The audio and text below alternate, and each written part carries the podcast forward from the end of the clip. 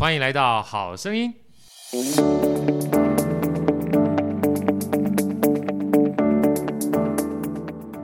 大家好，我是好趣的好哥，欢迎来到好声音。今天呢，好声音邀请到我们一个非常有名的啊，也是好哥的好朋友啊，这 Becky 来到我们的现场。当然，除了 Becky 之外啊，刚刚好我们这 Elsa 也是 Becky 的好朋友嘛，对不对，对？Elsa 跟大家打声招呼。大家好，我是 Elsa。好，然后今天这个 Becky 呢，事实上已经来我们好声音啊非常多次。来，我们热烈欢迎 Becky 老师。也不是 Becky 老师，是是是是，我们所有的创业家来到这边，我们都都是老师。尤其很多人都。问好哥说：“哎，好哥，你这个读书啊，你这么喜欢读书，那你做好声音啊，呃，为什么不每次基本上都说书？我说，其实每一个来宾都是一本书嘛。”啊，他每一次来宾来的时候，跟我们分享他的人生阅历，其实就是个有声书是一样的，啊，是一个是一个活动的书本，真的啊！而且最重要的事情是，没有一个人生阅历是一模一样的，是对不对？就算你今天创业是一模一样的产品，就像我们的 Elsa，她也是一个直播主啊，也做宝石，但每个做宝石的人，他走路来路走过的路也都不太一样啊。所以我相信 Elsa 呢，她也会从其他的直播主身上学到很多东西。是是。那你在走的过程当中，你在跟别人分享。也会让很多想要走这条道路的人学到很多东西，对，对，对。所以今天我们特别邀请 Becky 来，也是想分享一下哈。Becky，我们先跟我们分享一下，好吧？因为你又年轻又漂亮哈，然后又是一个，呃、真的又是我们的网，又是我们的网红哈。因为好哥每次看这个，就觉得哇，这 Becky 好漂亮，气质又好，真的好有质感，对，好有质感。跟我们分享一下，嗯、呃，就是你的公司啊，因为你是个创业家。其实我每次看你的时候都很难想象，就是你不是那种属于让人家觉得。以前我们讲说创业家或者是公司的老板也好，就是比较带一点带一点会杀人的那种杀气啊，或者威就是威严呐哈。那你看到就是。就是很柔和蔼、很和蔼、温暖哈，然后很柔情似水的感觉哈。你来跟好哥分享你们公司主要的产品跟你们公司主营业务是什么，好不好？好，我是好运国际供应链的创办人，是，然后旗下一个品牌叫 WeFi，也是六年前我自己呃从电商的这个通路开始创起的，因为过去这十六七年以前都是做百货通路，那当时会自己要创业。也不是说是一个满怀梦想去创业的，是在一个逼不得的情况之下，对，只是为了求生存。那因为前公司，我也觉得很很可惜，在一个一个时候很一呃，就是很短的时间内就就终止营业，业绩就不好，是不是？也也种种哎，资金上的困扰，对，也是因为财务上发生一些问题。那所以，所以你之前的话，本来就在做跟国际贸易相关的嘛？是呀，对。一直以来，其实我后来其实回溯，我在写我第二本书的时候，我就在开始在想说，哎，其实我好像呃已经不是第一次创业。我觉得我在做国际贸易的时候，应该是从我在高中，我因为我高中在在加拿大温哥华读的，嗯，那以前小时候一定寒暑假都会回到台湾啊、嗯。那我那时候在看，因为其实在，在在国外的高中，就很多人会在。在就是校园外面会在抽烟，对，而且因为我上的学校华人很少，都是白人，都是就是都是加拿大人，那他们当时就是会会抽烟。啊。那我回到台湾的时候，我阿公以前都是抽那种黄色长条长寿。长寿烟。我爸他们军军人还会发那个长寿烟免费的。哦，真的，对对对，它是一种就是给军人以前啦。慰劳吧，就是慰劳，对慰劳对。然后我回来台湾，我就因为我就。就是零，因为当时我爸妈对我零用钱控管的很严格，只给我嗯，就是车马，就是上学的公车费用跟学费，其余的娱乐费用都没有。那我就觉得说，哎，我就回来拜托阿公说，阿公阿公，可不可以帮我买长寿？你知道，因为上上面印的长寿又是黄色，很有亚洲风格。然后我就放进了我的行李箱，我就带回学校卖烟。啊，那个时候基本上就已经开始做跑单帮了，有点有点走私的概念。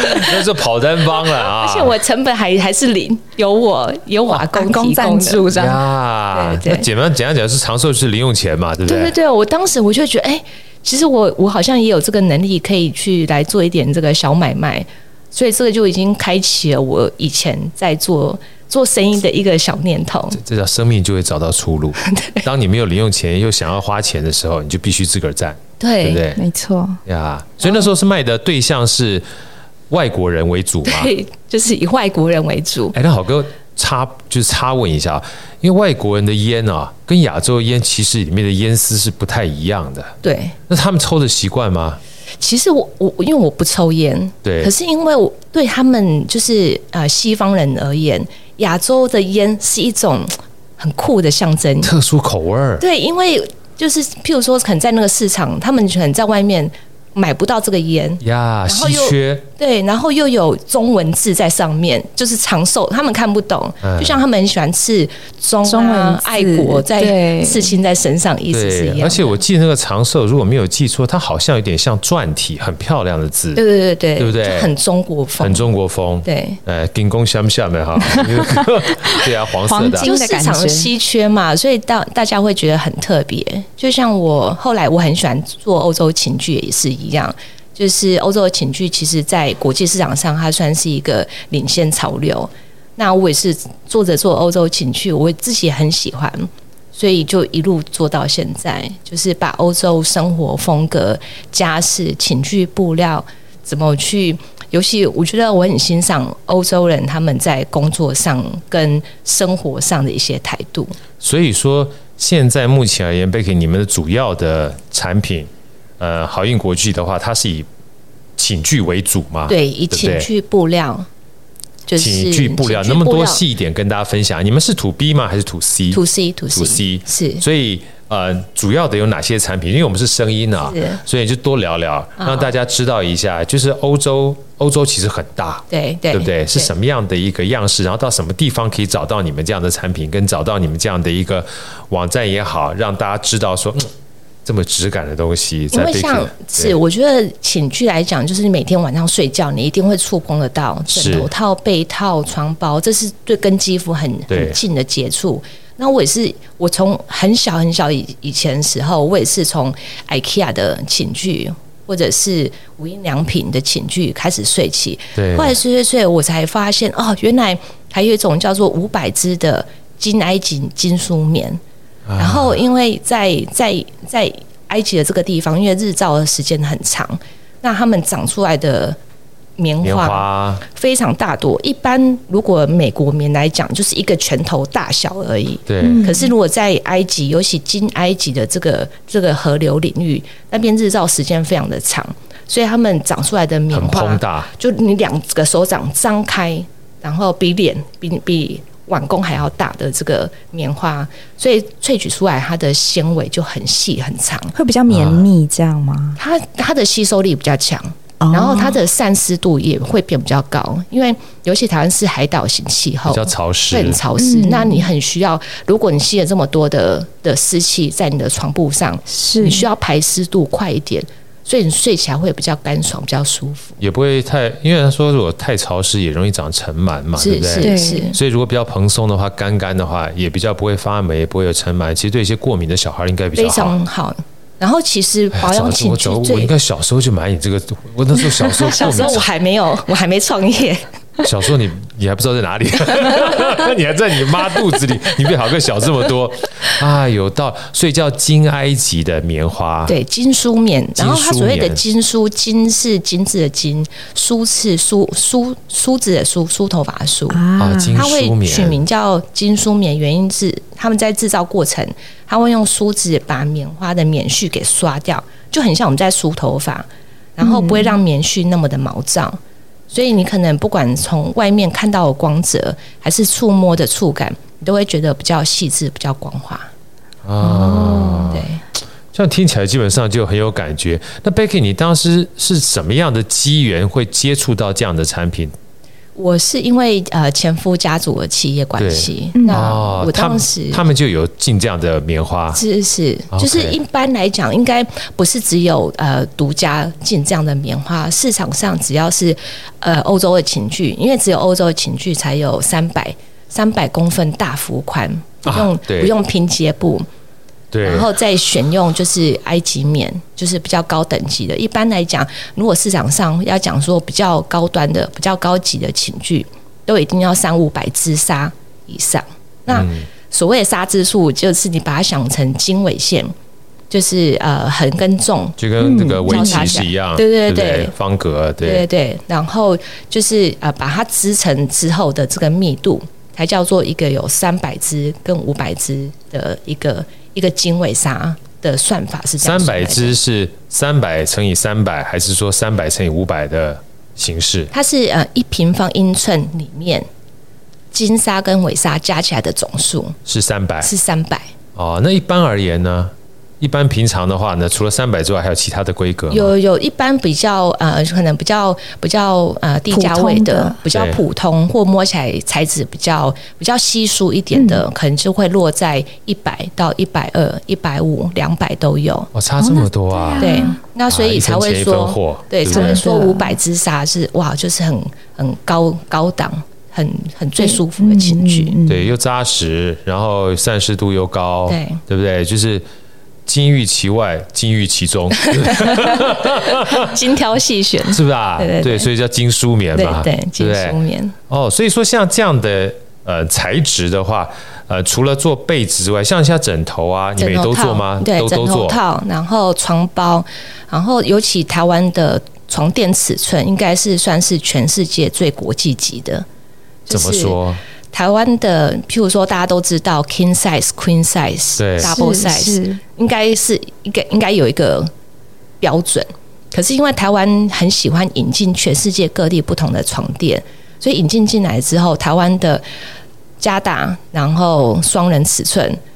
规格都不太一样，所以基本上就是各种尺寸应有尽有。对对对对，全世界该有的我们全都有了。对，所以可能在提供就是客人在呃尺寸上面的选择这个部分就要下很多的功夫，因为可能背后要想想看库存量啊，我的下单量啊，然后这些囤货的问题跟客人道理，客人客制化怎么去帮他呃客制化修改他的床包，适合他他家可以使用的床包。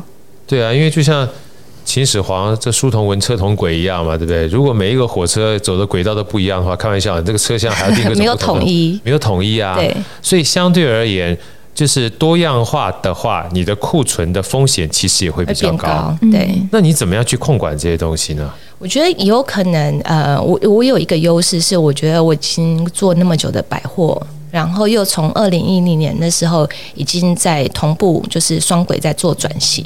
已经有踏上实体跟电商的这个部分，所以势必我脑中已经有一些一些数据存在，哦、所以我后来再再重新再创业的时候，我已经可以扫掉很多这些碰壁，在摸索对，对。碰壁的情况，对对对对，哇，所以。我们常讲说财商财商哈，说财务管理这件事情，其实财务管理从来不是管财务，对不对？其实管的是经验呐，是是，因为你经历过之后，你才知道哪些该下，哪些不该下，哪些下多，哪些下少，对，哪些卖得快，哪些卖得慢嘛，对不对？我觉得有一些经验值真的是必须要要是一定要累积才有可能可以达到，因为当然现在有很多工具，尤其现在开电商已经不像十几年前那么的辛苦，以前光是要。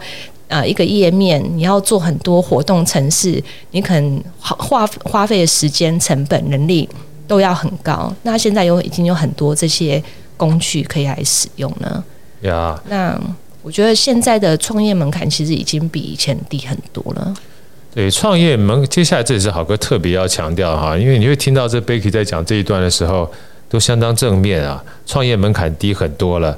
可相对而言的话，就是因为低很多了，所以每个人都可以进去，所以 有的时候其实竞争力也会变大嘛，真的，对不对？真的。所以好哥想请教，就是 Becky，你这样创业，嗯、呃，我们假设扣掉你在中学的时候啊，那个长寿业那个阶段的话，真正正式创业，因为你等于是从工作开始到创业嘛，对不对？对那这一段时间创业差不多六七年的时间，对不对？对那你们跟大家分享一下，就是。从一个上班族，然后到创业，你觉得对你而言最大的，呃，不要讲冲击好了，就是有一些想法或启发的不同或哪些，好不好？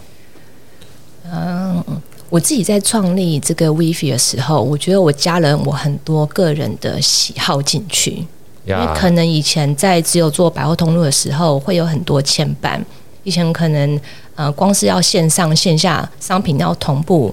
可能就会有自己内部就就会开始要吵架了，就是很多想法不一样。对，那可能柜姐要需要他的业绩，跟网络上他们会开始一这虚虚实整合的时候，其实不太不太简单。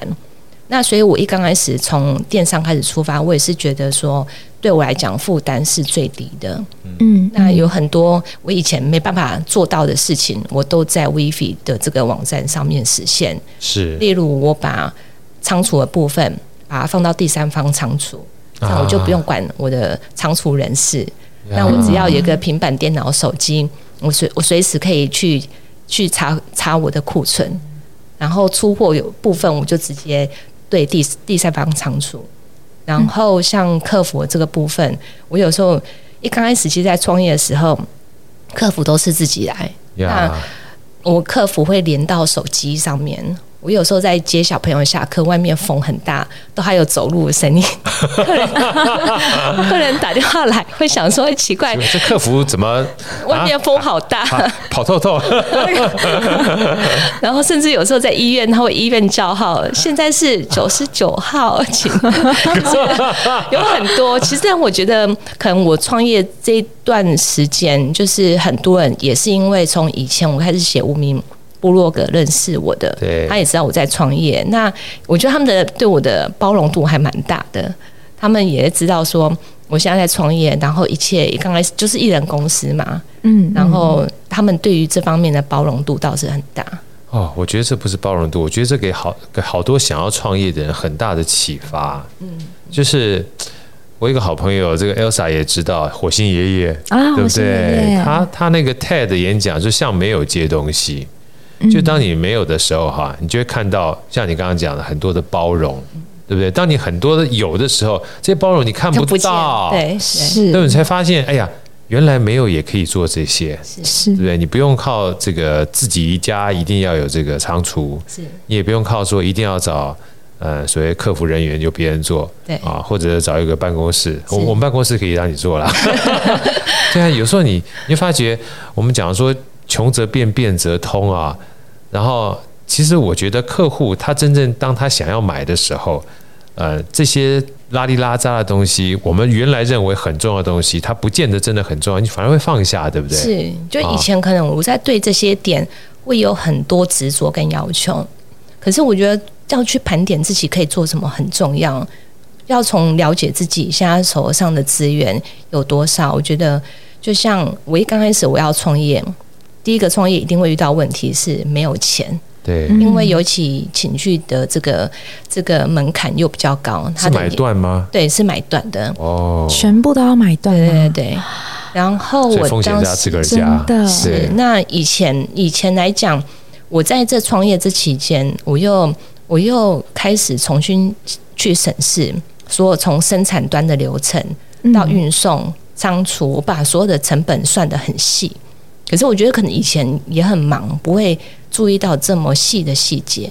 我反而重新在创业的时候，我变成从生产端那边，我可能不像以前，我我一次要吃那么大的货，我就是去 join order，就是在欧洲市场贩售的商品，在亚洲还没有贩售，我去跟单。去跟单，对，那我别人下一万尺，我可能下一万尺再加一千尺。他如果下的时候，别人下什么，我就跟着下什么。对对，我吃那一千尺，对不对？是，所以成本也不见得会那么高。是是是，嗯。然后呃，又加上以前可能我会把这个呃，以前商品我都是海运进来，因为我也想说空运它的成本高。可是我后来想想，我如果是空运的话，很快进来台湾，然后进到第三方仓仓储，就把它销售完。我的其实我我的最终毛利是比较高的，我又少压了那些货。你怎么这么有财务概念？我今天这集大家一定要好好听。刚才讲这段就是每次我在上课讲的，赶快卖完哈，就算多花一点钱啊，它也是周转率很高。对对对，周转率很高，就算毛利稍微低一点，你会转出很高的报酬率哦。对，是因为我觉得以前这一点可能会想不太开，可能以前下单金额又高。那会想说，一直以来好像公司都是这么做，我也不能。哎、欸，我如果对我如果讲说，哎、欸，那我们全部商品都空运进来，那光是可能财务会计或其他，他们看到这个成本，开价一定会冲上，对对对，我也我也会被 challenge 这一点。可是我呃，可能以前我没办法做这样的实验。那我自己在创业的时候，自主性就很强。那我就试了试了一批、两批、三批，哎、欸，我证明我的这个想法是对的。哎，我等一下，我要再重复一下刚才 Becky 讲了两个关键字，大家这个听众一定要好认真听。他说：“当以前我基本上是一个为人作嫁或高阶经理人，或者是公司的工作人员的时候，我没有办法做这样的实验。好，大家听到‘实验’这两个字啊，他没有一头就栽下去啊。但当我是一个主理人或者是老板的时候，我可以试试看。当做了一笔两笔实验之后，发觉哎，真正赚钱了。”真正比我以前还赚的时候，他再去做。郝哥特别想跟大家分享一下，我想说很多啊，在创业人都会有这样的一个迷思，就看起来省钱，但是忘了除了钱之外，还有另外非常重要的资源叫时间，是有很多的隐形成本，没错，是看不到的。你真是令我惊艳呐，Becky。郝哥，能不能插播问请教一下？好哥说真的，你今天这一集的话含金量太高了。好哥，我们请教一下，你你你你以前学校学的学财务的，太好了，太好，跟我讲讲你学什么，好，我分享一下。学艺术的，艺术的，来来多聊聊。你给我多这这本来没有想问你，但是多插播一下，让很多人知道，其实不要以为自己没有学过东西，你就害怕，做着做着你就会了。对，我觉得以前其实我对数字是非常没有概念的。然后对这些后背后的这些成本，我觉得我很我我觉得以前的我在创业之前的我，我很知道怎么去赚钱，但我觉得背后的管理商业逻辑，我觉得我有点似懂非懂，我也不是很知道。那我觉得自从嗯自己在人生摔了一跤，然后我要自己重新创业，我要只我很其实我很认真的重新学财务。我觉得有一本书也是我当时我要创业时。我姐推荐给我的那本书叫做《当和尚遇到钻石》。那本书好棒啊，好哥非常喜欢那本书。嗯，因为我以前我是看不懂财务的书，那我姐可能也从小看我到大，大概知道我我也没这个数字头脑。那那本书我就我就确实我可以看懂，而且可能自己在生意上遇到很多的共鸣度。我觉得如果真的没有经过那么多的事情，不会有那个。那个起心动念跟感触，去重新思考说，那我要创业的时候，我要从我最不懂的地方开始下手。对，所以我开始在自己建建立这些财务表的时候，我是每天每天早上起床，先抹抹白花油，醒醒脑，然后做完这些数字，把成本商商品计算完之后，我一定要吃一颗普拿疼。我头真的是痛头痛，痛到每天我都觉得好痛苦。可是我就知道说，当我把这些基本就是基本功练好之后，我才能再回到职场上去做我以前我想要做的事情。哇，实在太是太厉害了，太厉害！学艺术的来。Becky，我们插播一下，您能不能跟我们这些听众们分享一下？因为好好歹我们好声音也是表演艺术类，没错没错，我们是表演艺术类别。您您您当初是什么样的机缘学艺术的？当时因为功课不好啊，艺术的门槛是最低的。哎呀，太客气了。学什么样的艺术，跟我们分享一下？呃呃，Visual Arts 就是视觉视觉设计跟室内设计。对，所以说其实现在目前走的道路跟你当初学的其实是两条不同的路啦，对不对？对。但是两条不同路不见得不能合在一块儿啊，因为如果说你是做视觉艺术的话，某种程度上面，当你在选品的时候，当你在看待这样的质感的时候，一定会有帮助，非常大，非常大的帮助。可是好哥必须特别说的一件事情就是，它是一部分。可是回过头来，当你在创业的时候，每一个 CEO 啊，老哥说创业家我真的都很崇拜，因为 CEO 他是一个。必须具备多元思维的人啊！就算你不是很厉害，你要找很厉害的人帮你。嗯，就算没有人帮你，你必须也把自己要变得很厉害啊！那这个很厉害，当然不是说一定要跟天下第一的人去比，是要跟过去的自己比，你才能变成不一样的人嘛。要不然你今天如果是从事艺术的人，你今天要变成创业家的话，你没有创业的思维，你怎么可能兼具艺术还有管理的思维在？呃，创业的这个环境里面能够胜出，没错，对不对？那好哥想请教啊，这个最后就是说，其实，在创业这六年多来，因为刚刚好也碰到疫情，好碰到疫情，你觉得在疫情前跟疫情中啊，是。能不能跟我们大家分享一下，当疫情来的时候，因为毕竟你是做外贸的，是，而且外贸的时候呢，疫情影响的非常重，对对，好，郝哥能不能？可是我现在我每次看你都是笑脸，对不对？Elsa 对不对哈？真的真的，我每次看到 Becky 就是就是笑容满面，就笑容满面，他觉得很阳光哈。嗯，那我觉得阳光的背后哈，一定有两种不同的心态，一种是呃，你就真的是一直很阳光，啊，就从来没碰到什么不好的事情啊，那是阳光到底是一件好事儿嘛，对不对哈？那另外一个就是，就算碰到不好的事情，你也试着把它变阳光。好，那这样子的情况就见山不是山，见水不是水啊，或见山又是山，见水又是水。所以其实我刚才听你这六年啊，听起来好像很轻松，但是刚刚好碰到疫情，能不能跟我们大家就是分享一下，从这个原来就是好不容易创业个两三年之后，突然碰到疫情这一段，你有没有一些特别想要跟大家分享的经验，好不好？当时其实遇到疫情，是我意大利厂商受到最大的冲击。记不记得当时疫情其实是从意大利那时候开始爆发，对，最严重。因为当时我们在台湾，我们过得像天堂，我们也好像都没有这个感觉。没事儿，对，生活大家就是饭照吃，喝酒照喝，对啊，舞照跳。对，然后就这样，然后我只听到供呃我的意大利供应商跟我说啊，他们工厂又停摆了，然后他们就是要开始 work from home。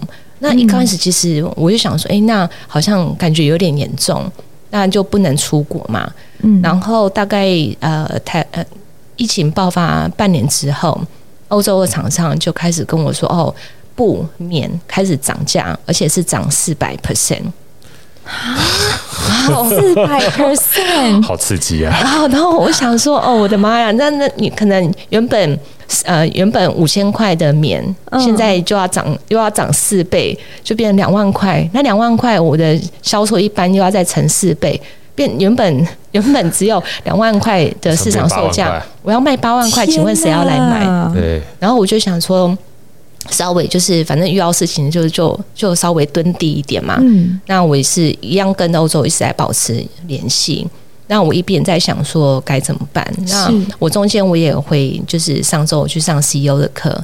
然后就是问问看，看大家有没有什么一些呃，可以集思广益，或看看其他大家在做生意的时候，因为我觉得做生意大家会遇到困难，大同小异，对，大大类似。对，然后我觉得有时候在跟更厉害的，就是前辈们情谊，在他们，我也有时候在无意中听到他们可能在讲他们以前过去遇到的事情，我就会觉得说，我人生好好。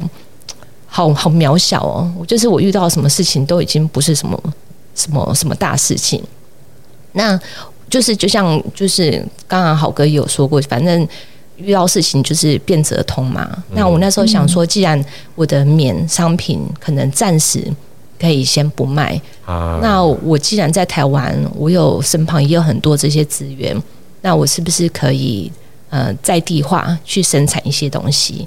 因为台湾有很多像天天然植物萃取的这些东西，台湾小农在这个部分其实是非常非常优秀的。嗯，那我就从我的第一款，我跟意大利的调香师，因为我们也合作十多年了，他帮我做了一款，我们的商品就味道就是从台湾、欧洲寄一些样品过来过去还可以。那我就做一款就是香氛洗衣精，在台湾生产制造的。太香氛洗衣精，香氛洗衣精，我就希望把以前最早，嗯，我等会也可以再分享另外一个故事，因为台湾现在扩香大家都知道，是，可是，在十六年前的时候，扩香是我第一个带进台湾的，在台湾卖起，连扩香这个名字也是我取的，扩香的始祖，对，太厉害了，对，然后，所以我那时候才会想说，既然扩香这个东西它是呃无火。然后它是香香的东西，又是天然，已经受到大家这么喜爱，那我可以把把它化成是天然洗衣精。因为就像你你知道，就是衣服其实都是纤维毛细，那扩香也是用毛细现象让香味出来，没错。所以我才会研发香氛洗衣精。我就希望睡觉寝具这么大一片，它就是一个最家中最大瓶的扩香，哦，然后把这个香气散发出来。所以洗衣精里面是有结合扩香的原料在里面吗？它都是用纯天然的植物萃取哦。因为扩香，我记得里面好像有有几个 IDD、